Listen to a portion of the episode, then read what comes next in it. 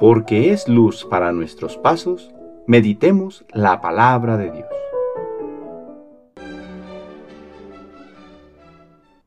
Del Santo Evangelio según San Mateo capítulo 3 versículos del 13 al 17.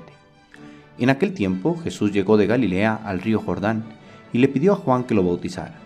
Pero Juan se resistía diciendo, Yo soy quien debe ser bautizado por ti, ¿y tú vienes a que yo te bautice? Jesús le respondió, Haz ahora lo que te digo, porque es necesario que así cumplamos todo lo que Dios quiere. Entonces Juan accedió a bautizarlo. Al salir Jesús del agua, una vez bautizado, se le abrieron los cielos y vio al Espíritu de Dios que descendía sobre él en forma de paloma y oyó una voz que decía, desde el cielo, Este es mi Hijo muy amado, en quien tengo mis complacencias.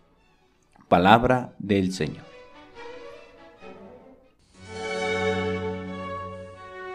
Hoy lunes 9 de enero celebramos la fiesta del bautismo del Señor. Dios, por boca del profeta Isaías, exclama, Este es mi siervo, a quien sostengo, mi elegido, y nos muestra cómo el Padre ha enviado a su Hijo no con la espada de la justicia, sino con el abrazo de su misericordia, para dar otra oportunidad a esa vara que casi se quiebra, o a esa llama que parece está por apagarse. No viene a acabar de quebrar o de apagar, sino a dar un nuevo brío una nueva oportunidad a nosotros los seres humanos que nos habíamos apartado de Él por el pecado. Así lo constatamos en el Evangelio.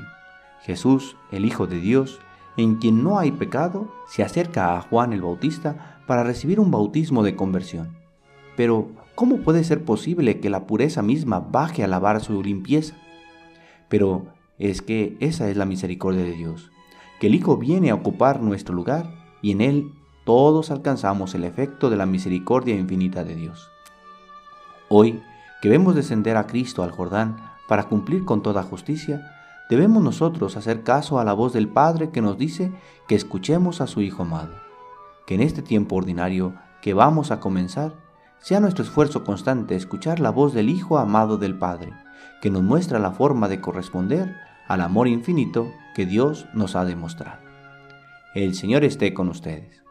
La bendición de Dios Todopoderoso, Padre, Hijo y Espíritu Santo, descienda sobre ustedes y les acompañe siempre. Que tengan buen día.